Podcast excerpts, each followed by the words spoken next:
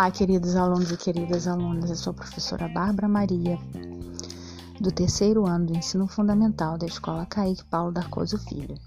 E hoje nós vamos relembrar um pouquinho sobre as partes das plantas. E vocês lembram quais são? Vamos falar: raiz, caule, folha, flores e frutos. Vocês lembram que cada uma dessas partes tem uma função? Vamos começar pela raiz. A raiz ajuda a fixar a planta na terra e ela absorve a, a água a, da chuva que penetra no solo e com os nutrientes que tem no solo, ela vai mandar toda essa água com esses nutrientes que nós podem, podemos chamar de sais minerais para outras partes da planta. O caule, além de sustentar a planta, ele carrega essa água e esses nutrientes para as folhas e flores e também frutos. Já as folhas fazem a fotossíntese. Foto lembra luz. E essa fotossíntese, ela é energia solar, energia do sol, mais o gás carbônico que a gente tem na atmosfera, que a plantinha vai captar e vai transformar em seu próprio alimento, em energia para ela mesma. Já as flores, elas são responsáveis pela reprodução, ou seja, elas vão dar origem a novas plantinhas e também ao, dão origem aos frutos. É, já o fruto, vamos falar um pouquinho do fruto.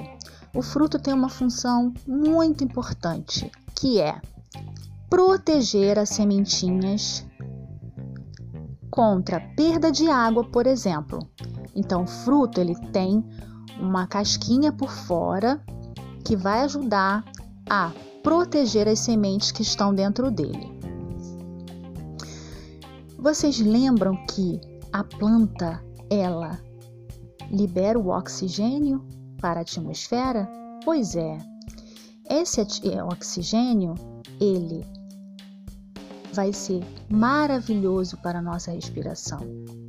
Por isso que quando nós estamos num lugar onde tem muitas árvores, muitas plantas, nós sentimos o ar mais úmido, mais fresquinho.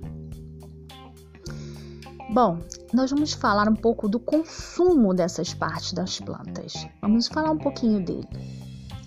Bom, vamos começar pela raiz. A raiz, nós podemos consumir a raiz da planta.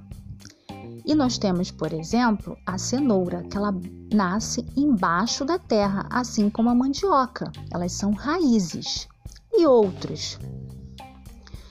O caule também podemos consumi-lo. Nós temos, por exemplo, a cana de açúcar, que é tão docinha, hum, maravilhosa. Nós podemos tomar o caldo da cana-de-açúcar. Da cana-de-açúcar também podemos extrair o açúcar que nós consumimos em nossa casa.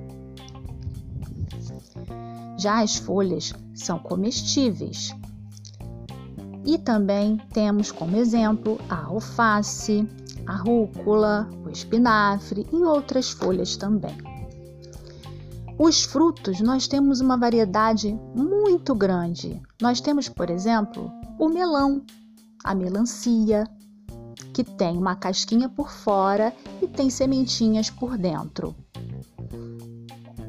E a abóbora? Você sabia que a abóbora é um fruto, assim como o tomate?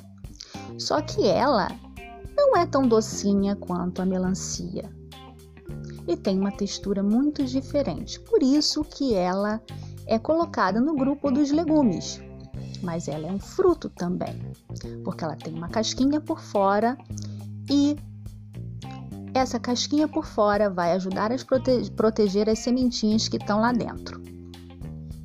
Vamos falar um pouquinho das flores. Nós podemos consumir as flores das plantas. Por exemplo, a couve-flor, ela é uma flor e que é uma delícia. Hum, assim como o brócolis, que é bem verdinho e é muito gostoso também. As sementes são maravilhosas e temos também uma grande variedade. Temos o feijão, que a gente come na nossa casa, temos a ervilha e outras sementes. Bom, queridos alunos, eu vou ficar por aqui e não podemos esquecer que, para consumir os alimentos, precisamos lavá-los e higienizá-los muito bem, com água limpa, tratada, que é própria para o consumo, que é a água potável. Bom, não deixem de fazer as atividades propostas pela professora, tá bem? E a gente se encontra numa próxima. Um forte abraço.